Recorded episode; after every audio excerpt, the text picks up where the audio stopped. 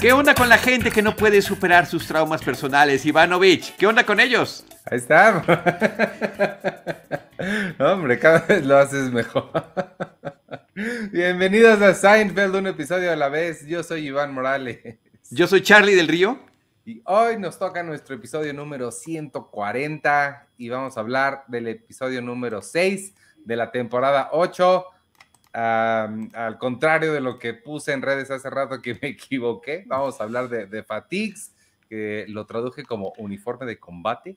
Y Correcto, sí. Y se transmitió el 31 de octubre de 1996. Es el episodio especial de Halloween. Es el episodio especial de Halloween que no tiene nada que ver con Halloween.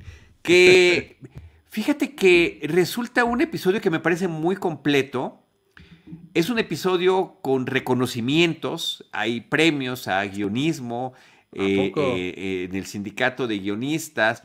Eh, Jerry Stiller estuvo nominado a un Emmy por su participación como Frank Constanza en este episodio.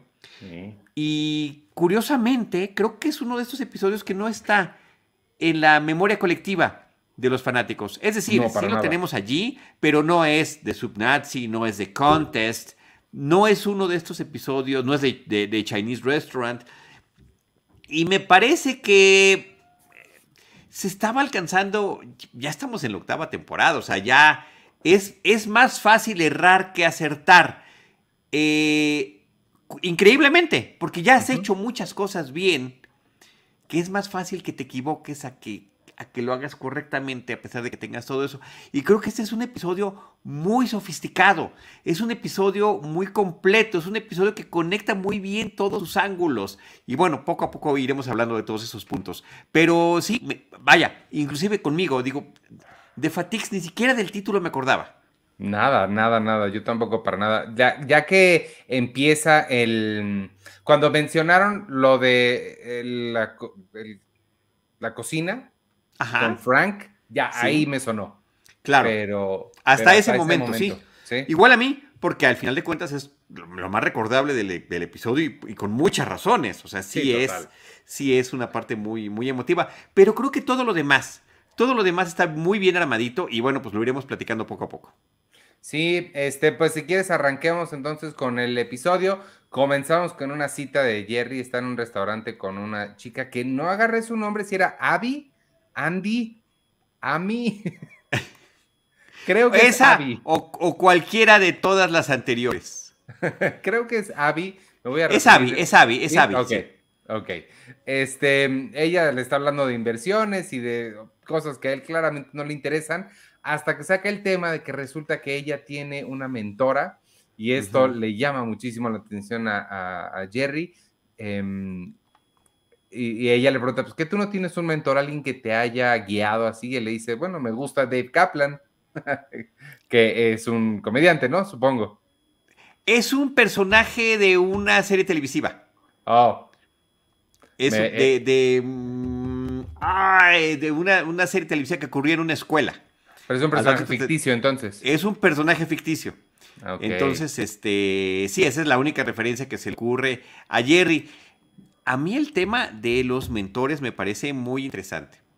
Eh, sí quisiera yo este, que, pudiéramos abordarlo un poquito más adelante porque sí está bien padre eh, cómo lo manejan. Y uno de los detalles muy bonitos que me encantó de este arranque del episodio, de este prólogo que nos está presentando, cuando le está diciendo ella el, el tipo de negocio que tiene, que creo que tú y yo ni siquiera entendemos, ¿no? Cuando ella habla de que está en equidades, con temas, con temas de, hipotecas y de equidades y de cosas financieras, lo único que se le ocurre decir a Jerry es que su amigo Kramer, no me acuerdo si me, sí, sí, menciona su nombre, su amigo Kramer había estado, estado en la firma Brandt Leland. Y esto es genial porque increíblemente es cierto. Es ese episodio que a mí, esa parte del episodio es la que me parece la más fantástica, cuando por haber ido al baño de un, de un edificio, a Kramer, eh, pues lo llaman a una junta junto con todos los demás y se mete y termina, digamos, entre comillas, trabajando, trabajando durante varios días en ese lugar. Sí, está, eh, está buena esa referencia. Me gusta cuando hacen referencias a cosas de, que, de, episodios pasados de su mini universo. Por, totalmente. Oye, Manuel González, a quien le mandamos un gran saludo, nos está diciendo que Gabe Kaplan salía en Welcome Back Cutter, en esta oh. serie que se llamaba Welcome Back Cutter. Y sí es el, el nombre del, del actor, no del personaje. Ah, es el actor. Es el actor. Eh, esa serie, Welcome Back Cotter, es de esas series como de los 70, me parece que me sé el nombre, pero nunca he visto. Eh, de, mediados de los 70 salía John Travolta. Es una de las primeras participaciones de John Travolta. Este, y era de un maestro de preparatoria que tenía una, una clase y todos sus eh, alumnos eran de, diversas, de diversos grupos étnicos. Entonces, este, pues es el que se le ocurre ayer decir que hubiera sido el, más cercano a un mentor que, haya, que, habría, que hubiera tenido. Eh, pues de aquí nos vamos al departamento. George, eh, Jerry claramente le acaba de platicar a George, él está igual de confundido con este tema de los mentores y los aprendices y este, los protegidos. Em, no entiende por qué alguien querría hacer eso. Jerry le dice, pues por respeto, por admiración, por prestigio. Pero George nada más quiere saber si pueden ir a la tintorería por él, si pueden ir a pagar cuentas, hacerle los mandados, ¿no? Le, parece increíble a George, al personaje de George, interpretado por Jason Alexander, que no haya un intercambio económico. O sea, ¿cómo puede alguien ser mentor de otra persona, aconsejarle en su vida profesional y que no reciba nada cambio? Bueno, al menos que te dice, no, no, no, no es tu ballet, o sea, no estás contratando un ballet. Eh, si algo le dice, ¿qué no te puede traer algo? Dice, pues si le queda de paso, pues posiblemente sí. Pero no se trata de eso. O sea, eh, eh, a George le cuesta mucho trabajo creer que alguien de manera este, voluntaria accedería a, interponerse por otro, a darle consejos y demás, sin que hubiera algún tipo de beneficio. Y esa idea la va a arrastrar el resto del episodio. No se va a poder desprender de eso. Y la verdad, que la respuesta que da Jerry eh, con esas tres palabras que mencionaste, con esos tres adjetivos, me parecen increíbles y me encantaron. Sí, pues es que el señor este no puede entender ni siquiera un favor normal, menos algo así. Eh, Respeto, admiración y prestigio. Wow, ¿no? Em, nos enteramos también de que George tiene que va a tener que hacer una presentación en su trabajo sobre administración de riesgos, porque eso dice en su currículum, supongo que es. Pero George no le gusta leer, dice que ya no soporta leer porque desde que, desde que descubrió los libros en cassette, lo cual me pareció un así vuelta al pasado inmensa.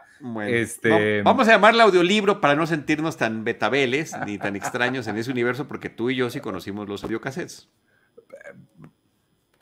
No, Ivanovich, ¿conociste audiocassettes? ¿No conociste audiocassettes?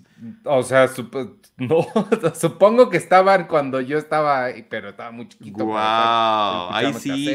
Eh, aquí entramos en otra de esas fuertísimas brechas generacionales que tenemos. Yo sí tuve audiocassettes y, y, sí me tocó esa época tan bonita cuando grababas canción tras canción en un audiocassette y le dabas un mixtape a una amistad o a un interés romántico. Por supuesto que sí. Sí, cassette sí, en general sí, pero de, libros es lo que nunca tuve. Porque ah, ya, a, ver, yo lo más cercano que tuve en audiolibro eran eh, eh, audiocassettes con cómics. O sea, ¿A poco había con cómics? Wow. Ivanovich, no me hagas recitar, me sé de memoria el de los cuatro fantásticos. Wow. Me lo sé de memoria, me lo sé de memoria. Eh, voy a decir nada más el inicio, este, rapidísimo, de los cuatro fantásticos. El inicio de los Cuatro Fantásticos. ¿Qué es una pesadilla? El diccionario nos dice que es un sueño terrible. Esa pesadilla, eso es lo que encuentra Benjamin J. Green cuando entra y ve. Susie, el doctor Doom la mató. Ven, cariño, ¿qué pasa? ¿Qué está mal? Alicia, amor, no veas. Pero yo tengo que hacer algo rápidamente. Voltea, Doom. Yo quiero que veas lo que te va a pasar por lo que le hiciste a Susie. Porque cuando el hermano Benny termine contigo, tú... Uh, yeah, no es posible. Yo lo atravesé. ¡Caramba! El Doctor Doom está desapareciendo como una imagen de televisión. Y, Zulia desapareció. ¿Qué, ¿Qué está pasando? Tú me decepcionas, viejo amigo. ¿Qué? ¿Quién? Yo pensé que tú habías resuelto el problema. Reed, ¿qué está pasando contigo, Elástico? ¿Qué es esto? Mira, Ben, tú interrumpiste accidentalmente un importante experimento científico. Bueno, en fin, ahí, ahí sigue la historia, ¿no? Era un casco proyector de la mente y Reed Richards, el hombre elástico, se está imaginando algo terrible y en ese momento pues llegaba Ben y pensaba que en realidad estaba sucediendo. En fin, sí, sí, pues. sí estuve familiarizado con eso. Pero siguen siendo los audiolibros un commodity, o sea, sí sigue siendo un artículo que, se vende. Y, me parece muy curioso la, mm, la razón que da George para no querer leer un libro, porque dice que se escucha a sí mismo leyéndolo y que no soporta su voz. Y lo entiendo. O sea, tú y yo que hacemos podcast, eh, al menos a mí, Ivanovich, me cuesta mucho trabajo escuchar. ¿En serio? Sí, cañón. O sea, siento que qué tono de voz, esa voz nasal, esa forma de hablar, etcétera, etcétera, etcétera. Entonces, sí, eh, me resulta muy, muy, muy extraño eh, poderme escuchar y digamos que pues, sí me identifico con George, con esa parte. Pero no tanto así como para decir, ya voy a dejar de leer, porque no, no, no puedo dejar de imaginarme mi voz leyéndolo. Es más, nada más te doy otro, otro dato curioso, fin, el final, perdón, con mis datos curiosos. En todo este tiempo que se cumplen en este 2022, 20 años de colaborar con Cine Premier, cuando ya tengo mi texto listo para enviar, el último paso es que lo leo en voz alta y así me doy cuenta si tengo algunas palabras que se están repitiendo, alguna cosa que sea, algo que no se escuche bien o algo que no se entienda. Yo me lo, me lo, me lo leo a mí mismo. Leerlo en voz alta me ayuda mucho y es cuando aprieto send. Y por supuesto que se va con errores. Por eso está la labor editorial que hace, que hace todo el equipo. A mí no me, yo em, al principio cuando empecé a hacer radio por primera vez sí me molestaba mi, mi, tono de voz, después ya me acostumbré. Yo empecé a hacer radio, yo tenía un programa de radio en la universidad y este, al principio sí me, molestaba, después ya, ahorita no me molesta para nada, ya me... me pero te oyes, o sea, dices, ah, voy a ver cómo quedó. Oh, es la parte que yo. Mira, pues por eso siempre me gustó, em, y así inicié, con radio en vivo a finales de los años 90. Claro. Em, en Sinergis, en el Instituto Mexicano de la Radio. Y, y, hacerlo en vivo es, pues tenemos una toma, si nos equivocamos, eh, ni modo, hay que seguir adelante, eh, no puedes regresarte y, y, además te das cuenta de que si lo repites ya no sale igual. Entonces, em, de alguna forma, a través de la pandemia, hemos regresado a esto, a hacerlo. Lo estamos transmitiendo en vivo, estamos en YouTube, estamos en Facebook, estamos en TikTok, estamos en Twitter, estamos en donde sea. Y después el audio lo utilizamos para publicarlo en el formato de podcast. Ahora déjame decirte, todos estos años, 16 que tenemos con Cinemanet, siempre hemos grabado como si estuviéramos en vivo. O sea, cuando íbamos al estudio y grabábamos y de repente alguien así tenía algo que, oye, perdón, perdón, perdón, perdón, me equivoqué, ¿me lo puedes arreglar? Y bueno, había excepciones donde el productor, todos los productores que hemos tenido decían, claro, ¿no? Le dedicaré un tiempecito más a editar el programa para poder quitar esa parte que generalmente algún invitado decía que, que no quería que estuviera, ¿no? Pero en general, pues eh, no hay nada como eh, lo que estamos haciendo tú y yo ahorita mismo. Sí, no, bueno, ustedes porque tenían productor, nosotros en el eh, Cine Premier desde que arrancó. Tú eres el productor. Era yo y no tengo tiempo de estar editando nada. Nunca lo he tenido y nunca. Nunca pero nunca editaste, nunca dijiste, chin, esto sí estuvo muy grave y mejor lo ah, quitamos. Bueno, quizá una o dos veces, pero no era algo común, claro. No, no, a ver, acá tampoco. Aquí era una gran excepción porque también, bueno, el primer editor, productor de Cinemanet producía otros 11 programas en podcast cuando salió Frecuencia Cero. Entonces tampoco era como para que estuviéramos eh, diciéndole, ay, sí, ahora arréglanos tal o cual cosa. No. y, la mayoría de la gente, y perdón por andar sobradito con las eh, anécdotas personales, la mayoría de la gente que empezó en Frecuencia Cero, incluyéndonos yo, Roberto Ortiz, que fuimos los que iniciamos Cinemanet, eh, veníamos de radio y veníamos de hacer programas en vivo. Entonces, pues bueno, era era, era de lo más común. Pues sí. Este, bueno, pues regresando a la sala de Jerry. Disculpa. Eh, suena el teléfono, es la, me encantó esta reacción de Jerry porque contesta y es la asistente de Elaine que le dice, espera un momento para Elaine Benes y él hace una cara extraordinaria. de, de, hastío. Además, ya se la ha aplicado Elaine desde que se sintió autoascendida con la desaparición de su jefe, Mr. Peterman este pues ya tiene secretaria, ya la comunican y siempre le ha parecido, y a mí me lo sigue pareciendo también, una pesadez. Eh, resulta que ella está emocionada porque va a ser la fiesta de Bob Sacamano. Acaba de recibir la invitación, pero Jerry le dice, pues Sí, estuvo padre, pero fue hace como tres días. Este, a ella le llegó la invitación tarde y se da cuenta que hay alguien ahí en su oficina que no está haciendo su trabajo bien y el correo, las cartas no están llegando a tiempo. Entonces decide que va a correr a alguien. Oye, y, y nada más, Bob Sacamano es un personaje que ya se había mencionado en más de una ocasión, amigo de Kramer, mi amigo Bob Sacamano hizo esto, mi amigo Bob Sacamano hizo el otro. Era el verdadero nombre de un amigo de Larry David, también lo mencionamos en alguna ocasión. Y esta es la primera vez en este capítulo de la octava temporada en el que resulta que también ya era amigo de Elaine y de Jerry. Ah, mira, eso no, e, eso no, esa parte no sabía. Este, y Jerry le dice que si se puede quedar en la línea para escuchar cómo, lo, cómo corre ella a una de sus personas de su equipo. Ella le dice sí, pero inmediatamente le cuelga, por supuesto que no lo va a hacer. Este, y ahí con, volteamos a ver a George y George ya está dormido, por cierto. Oye, y me encanta la reacción de Jerry. Agarra un cacahuate de la mesita de centro y se la avienta y le dice, ¡Hey, Copérnico! Este, nos vamos a la oficina de Elaine y vemos que ella entra a, entra a su oficina un señor que se llama Eddie Sherman vestido con un atuendo de militar, de ahí el título del episodio.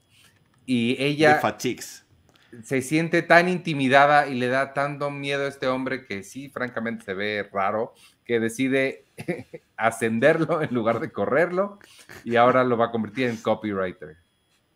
Que es de los que están escribiendo los textos a lo que, con lo que entró Elaine a esa empresa de Peterman, a escribir para describir los artículos, ensalzándolos con una historia eh, sobre su origen, sobre el lugar de donde provienen, para poder venderlos y que es lo que supuestamente al verdadero catálogo de Jay Peterman, que como ya mencionamos desde que arrancó este trabajo de Elaine aquí en la serie, sí existía y sí había un verdadero Jay Peterman, no el actor que lo interpreta. Pero bueno, es la chamba que le termina dando a este hombre ante la intimidación, que además sí... Eh, es que además esto está como también muy vinculado, Ivanovich, al, tema de, muchas cosas que, suceden en Estados Unidos. Esta gente que utiliza este tipo de indumentaria es porque son veteranos de guerra o porque son de estos grupos, eh, pues paramilitares, ¿no? Con el tema de que allá Em, eh, está permitido la adquisición de armas de fuego y de las teorías de la conspiración y todo ese tipo de cosas. Entonces, una persona que está vestida de esa forma y que, no va a jugar este, eh, ¿cómo se llama el de las pistolas? Gocha. ¿Gocha? o paintball, o sea, no, tendría por qué estar vestido así, y menos si trabaja en el área de correos. Entonces, bueno, esa fue la reacción de Elaine ante eh, este personaje que le intimida porque además es un tipo serio, con una mirada desorbitada, con una voz rasposa y pues lo único que se le ocurrió fue ascenderlo. Eh, de ahí nos vamos a la, cafetería y Lane le está contando a Jerry lo que sucedió, que le dio miedo y lo convirtió en escritor. Em, llega Kramer y nos enteramos que él está organizando una noche para su dios, para su dios, así se dice cuando son solteros judíos, es su dios, este, una noche de judíos solteros, porque su amigo Lómez, que quién es, pero resulta que es judío también, usualmente lo organiza, pero este año no iba a poder, y le pidió a, le quiere pedir a Frank Costanza el lugar Knights of Columbus, que es un, lugar en donde quiere eh, llevar a cabo este evento. Sí, a ver, varias cosas rapidísimo. Lómez es otro de estos personajes como Joe eh, de esos amigos invisibles que únicamente se mencionan a lo largo de la serie de Kramer, ya había sido mencionado antes, y la ironía, eh, ahora con esta revelación de que es un judío ortodoxo y de que organiza noches de encuentros de, personas judías solteras, es que se vaya a realizar en su ausencia en un lugar que está identificado, esto, esto que menciona él de este grupo de Colón, pues es un grupo católico, entonces está por supuesto, ahí está adrede este tipo de contradicción en la que está cayendo Kramer. Eh, nos vamos a, una cena entre Abby y Jerry. Le está contando ella sobre, sobre su mentora, le está diciendo más cosas y resulta que a quien se encuentran, a la mentora misma, este, la invita a cenar con ellos y resulta que la señora es pareja, está saliendo con el famoso Kenny Bania. Bueno, eso resulta genial, genial. Primero porque, eh, reitero lo que decía yo al principio, lo construyen muy bien los guionistas. Eh, eh, le dan los diálogos a ella, a Abby. Vamos a este restaurante porque mi mentora me ha recomendado el pato aquí y es delicioso. Y resulta, pues bueno, pues se la encuentra, claro, porque ella, la mentora, va a este tipo de restaurante. Y que sea Kenny Vania, este otro comediante, pues con una falta de talento, con una falta de personalidad, con, con esta, eh, pues digamos, eh, admiración que le tiene a Jerry, que Jerry todo eso le parece, en lugar de, de, halagarlo, pues le parece así como, híjoles, ¿cómo me lo quito de encima? Le parece incómodo, y lo hemos visto en muchos episodios previos, en los que tiene que convivir involuntariamente con, con Vania, y que sea él el, el que el, que aparezca en, esta, eh, en este papel como el novio de la mentora, pues bueno, primero rebaja el nivel de la mentora en los ojos de Jerry y, este, y, quién más podría ser eh, un novio que justamente generaría una reacción así. Los guionistas estuvieron platicando sobre ese tema. ¿Quién? ¿Quién podría ser? Y la primera opción había sido Newman, que Newman fuera... Claro, que Newman fuera, pero cuando dijeron, no, pues, ¿sabes qué? Vania bueno, creo que terminan atinándole muchísimo mejor. Eh, porque empata con. Porque además hemos visto que increíblemente Vania sí tiene sus dones para conquistar al sexo opuesto en relaciones románticas. Ya lo habíamos eh, notado en algunos episodios anteriores. Lo podría uno decir que cómo es posible, pero sí, claro que es posible. Y qué bueno que sea posible. Pero bueno, termina siendo una, una mala sorpresa para Jerry. Y se une muy bien con el tema de mentor para más adelante. Bueno, genial, sí. Em, nos vamos al metro y vemos a George. Se le ocurre otra de sus grandes ideas. Ve a una persona que, a una persona ciega que está escuchando un libro de texto en, en cassettes, en un audiolibro, y le pregunta, oiga, ¿de dónde sacó ese libro de texto así? Y resulta que si tú puedes ir y si compruebas que no puedes ver, no puedes leer, te pueden mandar a hacer un libro, el libro que sea en audio. Sí, porque además Jerry ya le había recomendado a George, ¿por qué no compras el audiolibro? Y dice, pues es que es un libro, de, es un libro didáctico, estos no los hacen, solamente hacen otro tipo de, de publicaciones. Este, y bueno, nada más un dato curioso. El actor que hace a este eh, invidente es un actor que se llama Lynn Manning y que por alguna razón siempre lo elegían de ciego en, muchísimas, en, muchísimos papeles. Pero no era ciego. Eh, ese es un buen dato que porque es, es, demasiado extraño que sí lo hayan escogido tantas veces, ¿no? Este, bueno, pues de ahí nos regresamos al departamento. ahí, te, va el dato triste, sí era ciego.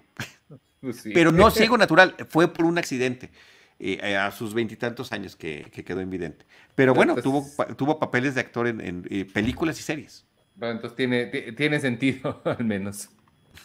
Este, nos regresamos al departamento. George eh, le, dice a Jerry que va a tomar un, examen de vista para reprobarlo.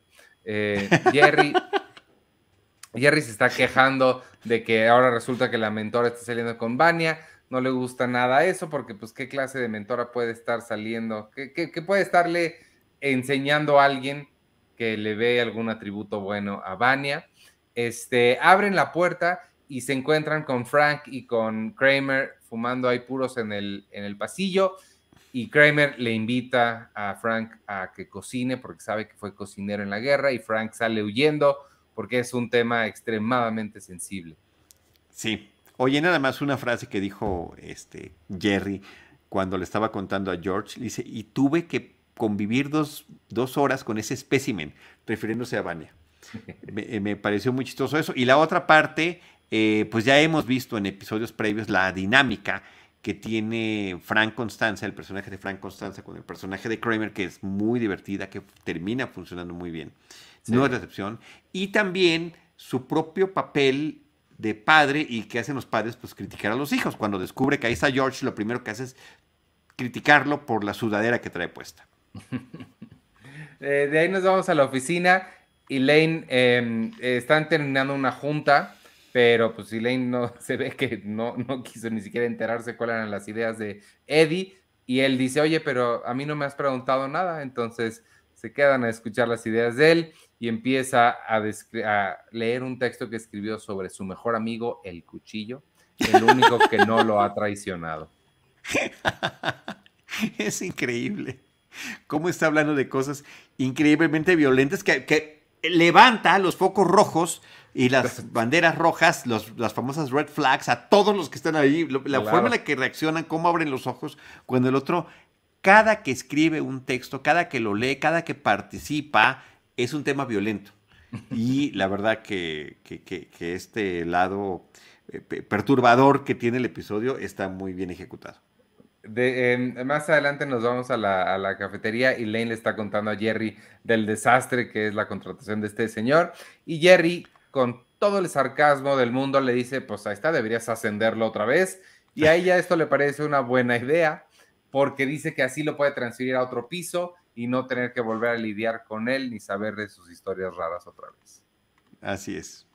Em, nos vamos al, ¿Por qué le digo? Consultorio, consultorio, sí. ¿De dónde estoy pues, sacando eso? A ver, eh, también es una oficina, la parte de la recepción, la parte donde eh, anotan y tienen tu expediente, es una oficina. Nada más que donde, te atiende el médico, pues vamos a llamarle consultorio. Pues sí, porque así se llama. Porque así se llama, sí. Este, vamos al consultorio.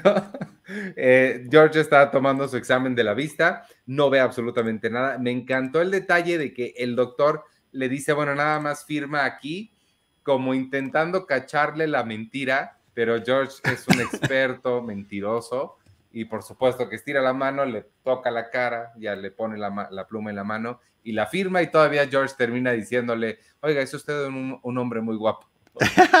sí, porque así normalmente dice la, gente invidente que cuando toca los rostros, ¿qué es lo que perciben de la, de la gente? ¿Cuál es el mejor consejo que ha dado sobre las mentiras George Constanza? No sé, ¿cuál? Se lo dijo a Jerry cuando Jerry le fue a pedir ayuda. Tú eres el mejor mentiroso. Es que no sé qué decirte, le dice, le dice George. E, y al final se voltea y le dice, no es mentira si tú no crees que es mentira. Claro, claro, claro. Sí, es un buen... El primero que se la debe de creer es el mismo. Y déjame decirte nada más que he conocido a algunos mitómanos en mi paso por este mundo y son increíbles porque ciertamente los mejores son los primeritos que se creen lo que están contando. Pues sí, pero ya tienen un trastorno ahí rarito. Sí, bueno, lo es. Mitomanía, tiene hasta su nombre, la enfermedad. Eh, nos vamos al departamento de Jerry. Jerry entra y se encuentra con Kramer haciendo un relajo de toda su cocina. Nos enteramos que está cocinando en tres departamentos diferentes, tratando de terminar todo lo que necesita preparar para su, para su fiesta, para su evento. Le da de probar a Jerry, Jerry lo escupe porque sabe horrible. Kramer le dice, no, es que no sabes, así debes saber esto, y luego lo prueba y le sabe horrible, y resulta que la razón es que la receta era para cuatro o seis personas, pero pues él tuvo que multiplicar por 138. 183, los que hayan sido. Oye, aquí un dato que eh, lo voy a mencionar como curioso, pero no pude poner atención. Todos los platillos que mencionas son eh, eh, platillos reales de la cocina judía. Mm. Y este, y, en cada, cada vez que mencionaban alguno, te daba la descripción. Por supuesto que no, no pude tomar nota de eso, pero es una cosa que, bueno, siendo además Jerry Seinfeld judío, pues eh, era un tema de verosimilitud que sí estaba tratando de cuidar. Este, mm, entra Abby al, departamento, ya eh, quedó, y le está diciendo a Jerry que quedó con Cintia, que estaría bien tener otra cita doble con Vania. Jerry absolutamente no quiere esto. Le dice, aquí es donde esta palabra vuelve a salir, la palabra de hack, que ya la habíamos mencionado y no hay una traducción en español, este, pero le dice, yo jamás me imaginé que ella podría salir con un hack. Eh, y Jerry le dice esto que también en inglés funciona mucho mejor, would, does, is. Le dice, lo haría, lo hace y lo está haciendo. Y lo es. Y lo es. Ajá, es genial como, como, como le, le responde. Así es. Y luego eh, Jerry le dice que lo más terrible de esta situación a la que se podría enfrentar de ir a ver la, eh, el performance de Kenny Bania, pues es que no puede salir de las mismas bromas y que ahorita trae una con un producto que se llama Ovaltine, que es un polvo para chocolate, como el de Quick, por ejemplo, ¿no? Y que por alguna razón a, a Vania todo lo que tiene que ver con mezclarse con leche le parece que es gracioso. Y dice, yo no puedo ver 12 minutos a Kenny Vania hablando de Ovaltine. Nos vamos a la, oficina de Elaine. Este, ella eh, les dice al resto de su equipo que ascendió a Eddie y por supuesto que pues se enojan. uno, de ellos, uno de ellos le dice, ¿sabes qué? Yo trabajo aquí diario, me rompo el lomo, le dice, trabajando para esto. ¿Sabes qué? Tú y tu protegido loco se pueden ir al diablo. Y, varios más, y el resto de las personas que están ahí terminan renunciando también. Dice renuncio y los demás renuncian también. Todos renuncian. Nos vamos a la oficina de George. George está escuchando su, su libro de texto en audio, pero hay un problema. Resulta que la voz que lo está leyendo suena igualita a la de él. Y bueno, spoiler alert, sí es la voz de Jason Alexander, que grabó con un pequeño cambio de tono eh, de la forma en la que lee, en la forma en la que se expresa, pero pues con el mismo tipo de voz. Y eso le parece a, George repugnante. Sí, suena. Em, ahora sí nos vamos a una escena que me sorprende que no sea más famosa, que no sea más recordada, porque está muy bien hecha y es Kramer en casa de Frank Costanza preguntándole, bueno, ya, ¿qué pasó? Dime, ¿qué es lo que te pasó en la guerra que no nos puedes contar? Digo, que, te tiene así de traumatizado por la cocina.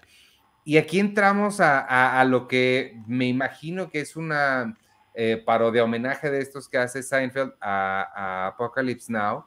Em, y empieza a contar Frank la historia de lo que le sucedió en, Corea. Y la forma en la que está fotografiada, el, no solo los ángulos, sino la calidad de la, de la, de la imagen, el tratamiento que le dieron, este, creo que está súper, súper bien trabajado. Muy cinematográfico y esto se nota en dos partes, porque digamos que son, eh, está em, en términos de lenguaje cinematográfico en, en, dos distintas cuestiones narrativas. Uno es el presente, Kramer preguntándole a Frank Constanza qué es lo que pasó, y el otro es el flashback de lo que sucedió con Frank Constanza. A mí me encanta el presente porque eh, siendo una eh, comedia de situación, una sitcom Seinfeld, que sabemos que está tomada con un estilo de tres cámaras, que está tomada con público en vivo. En general se tratan de planos muy abiertos que van intercambiando de acuerdo a la, a la atención que le quieras dar a cada personaje o a cada situación. Y aquí el lenguaje es mucho más cinematográfico, con close-ups, con emplazamientos muy peculiares de la cámara, o sea, un close-up enorme de Frank Constanza echándose para atrás de perfil, su mano de repente un contrapicado donde lo estamos viendo cómo deja, tiene que beber alcohol para poder platicar esta experiencia que él vivió en la guerra de Corea en el año de 1950. Eh, y, son planos muy cerrados, muy padres, muy bien hechos. Y después nos vamos al flashback.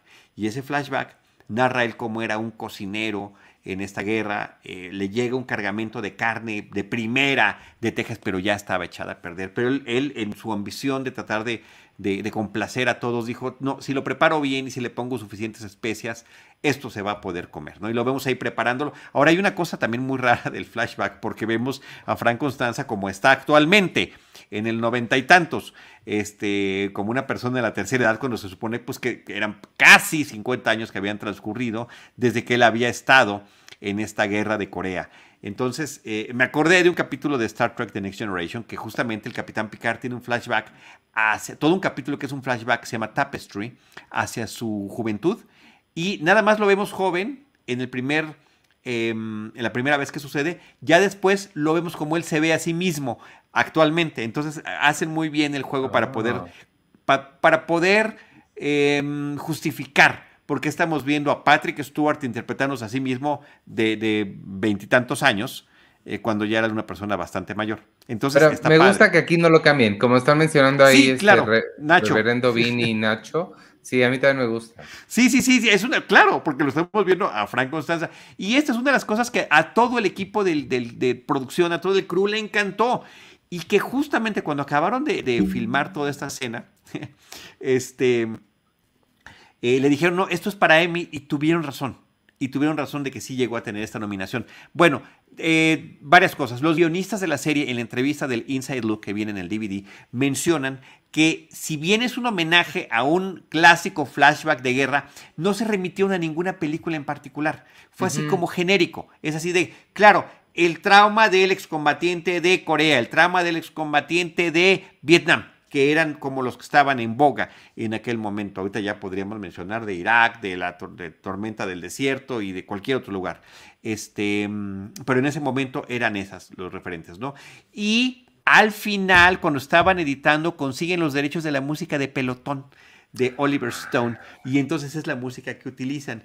Y en lugar de ver una escena donde estamos, que, que, normalmente son así, el sobreviviente está recordando la barbarie de la guerra, donde todo mundo a su alrededor está sufriendo, está siendo eh, em, eh, víctima de las balas, de la violencia y están muriendo a su alrededor. Y en este caso lo que sucede es que lo que, lo que está pasando es que se están enfermando los, em, los soldados, sus compañeros, por la comida que les preparó y están vomitando y, y otros corrieron hacia las letrinas.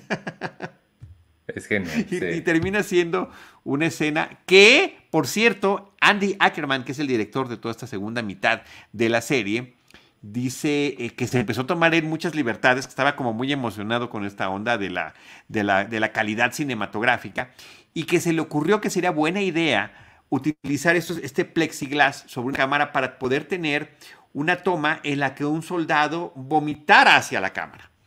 Y lo tienen filmado y está en este material y es asqueroso. Y dijo, qué bueno que no lo utilizamos, porque si bien vemos a todos inclinándose para vomitar, hay quienes hacen el gesto y parece que están vomitando en el casco o en una gorra o justamente fuera de cuadro. Que por supuesto pues termina siendo menos, menos grotesco, más elegante dada la circunstancia y además están moviendo en cámara lenta. Entonces es todo un, todo, todo un armado para poder darnos este flashback traumático para Frank Constanza. Sí. Eh, sí, genial. A mí también me, gusta mucho esta, esta secuencia. Eh, nos vamos al departamento. Jerry está hablando con Abby. Resulta que ella ya fue a ver el show de Vania. Y tienes toda la razón. Es un hack. Eh, Jerry le dice, claro, verlo es como, como agarrarte a golpes con una bolsa de naranja. Tanto que hasta ella, Abby, se peleó con Cynthia este, ya no, va, ya no va a ser su mentora. Y Jerry le dice, bueno, al menos tú y yo estamos bien. Pero pues resulta que ella tal vez ya no está tan bien. Este, se siente muy raro no tener una... consejero, se, siente desorientada. Y me encanta porque Jerry le dice, yo te puedo decir qué hacer, yo te puedo decir qué pensar, pero cuando ella le dice, es que necesito a alguien en quien pueda confiar, Jerry ya no dice nada, nada más dice, no, ah". dice, oh, sí es cierto, así como yo no soy confiable. Sí, ahí sí no, ahí sí no te puedo ayudar. Em, entra George eh, y resulta que los cassettes pues no le están sirviendo de nada porque efectivamente es su propia voz la que está escuchando. Eh, Abby dice, eh, George se queda sentado ahí porque pues están discutiendo Jerry y Abby y ella lo último que dice es necesito a alguien que me dé dirección. Esto lo escucha George, se le prende su foquito aprovechado y sale corriendo Jerry le dice, bueno, ¿qué, tenías o qué? Nada, no tengo nada, adiós, y se va. Así es. Todavía no vemos qué es lo que sucede con ellos. No. Eh, nos vamos a la oficina de, de Elaine. Eddie sigue ahí diciendo cosas rarísimas. Ya son los únicos que quedan, que eso habría que mencionarlo. Ya todos los demás renunciaron, entonces no tiene más que trabajar con él. Eh, y se le ocurre una buena idea a ella, le dice, este, quizá, bueno, eh, quizá eso que estás diciendo es un poco fuerte para, para vender ropa de, mujeres, pero, pero ¿qué tal si tomamos la frase patadas en el cráneo y la cambiamos por caminando por el campo? Lo cual creo que es una muy buena forma de salvarla. Es completamente cambiando. Buenísimo, pero además están muy bien, además, porque efectivamente las palabras que le da Elaine para sustituir las partes violentas terminan funcionando y en algún momento Elaine hasta se jacta de que están haciendo muy buen equipo. Este, eh, regresamos a la casa de Frank. Está eh, Estelle haciéndole de desayunar, le prepara unos huevos y Frank le dice, esto está muy seco. Ella le dice, pues así es como siempre los hago. Pues los haces mal. Estos gritos increíbles de Frank Costanza, de Jerry Stiller este, resulta que ya está superando su trauma y va a regresar y hace el otro grito clásico de esta serie que es I'm back, baby. Exacto. Y, esa, esa forma de enfrentarse, porque ya había pasado la catarsis de contárselo a Kramer y después de experimentar, pues de darse cuenta que no le gusta cómo le cocina a su esposa. Por cierto, que teníamos ya varios episodios de no ver a Estelle, al personaje de Estelle, desde The Doll, desde la muñeca, justamente todavía, digamos, la temporada pasada, todavía Susan vivía en ese, en ese episodio. Y bueno, pues aquí, aquí regresa para hacer, eh, pues, eh, interpretar a la esposa de, de Frankie, que lo hace fantástico y tiene una química sensacional. Lo siguiente que vemos era eh, George Chieto. George de nuevo. Resulta que convenció de alguna forma a Abby de ahora él ser su mentor. Y su primera tarea es, le dice, ella, ella le dice que ella no sabe nada de, de administración de riesgos. Y él le dice, ah, pues mira, ¿por qué no te lees este libro? Y a ver si me lo puedes explicar tú a mí. Como, si yo, no, como si yo no supiera nada sí, aplausos de pie, ¿eh? aplausos de pie porque es una magnífica idea y además ella toma el reto con un entusiasmo porque efectivamente necesita alguien que la oriente. Al parecer. Em, en la calle se encuentra Vania con Jerry. Eh, resulta que Cintia, la mentora, sí lo cortó después de ver su, su show, ya no podía más. Jerry le dice, es que ¿por qué tienes tantos chistes con cosas de leche? y entonces Vania le pide ayuda para armar su show y tenemos el otro equipo de mentor y protegido. Este, nos vamos a, al otro mentor y protegido. Eh, Frank llega a tocar a, a la puerta de Kramer y le dice, todavía necesitas un cocinero y resulta que sí, le va a poder ayudar en su evento. Sí, bueno, y aparte ya empieza a preguntarle cosas de qué tipo de, de, instrumentos de cocina tienes. ¿Son de tefal? ¿Son de keflón? No, no, no, sígueme, ¿no? Le dice, vamos a buscar los que a mí me sirven. Los buenos. Em, nos vamos al departamento y están ya Jerry y, y Vania teniendo una sesión para, para, armar los chistes mejores. Le dice, es que, por ejemplo, eh, podrías decirlo como, ¿por qué le llaman Ovaltine? Y lo está leyendo ya Vania, ¿no? Y mientras lo lee, el chiste que escribió Jerry, me encanta la reacción de Jerry, que está atrás simulando lo gracioso y, e inteligente que se le hacen sus chistes. Eh, le dice, si es el tazón es redondo y el jarrón es redondo, ¿por qué le llaman Ovaltine? Debería ser, le, puse, le escribí yo redondotín. Redondotín, roundotín. Sí, buenísimo, buenísimo. Pero además, lo peor de todo es que es el estilo de broma de Jerry, imponiéndoselo al otro.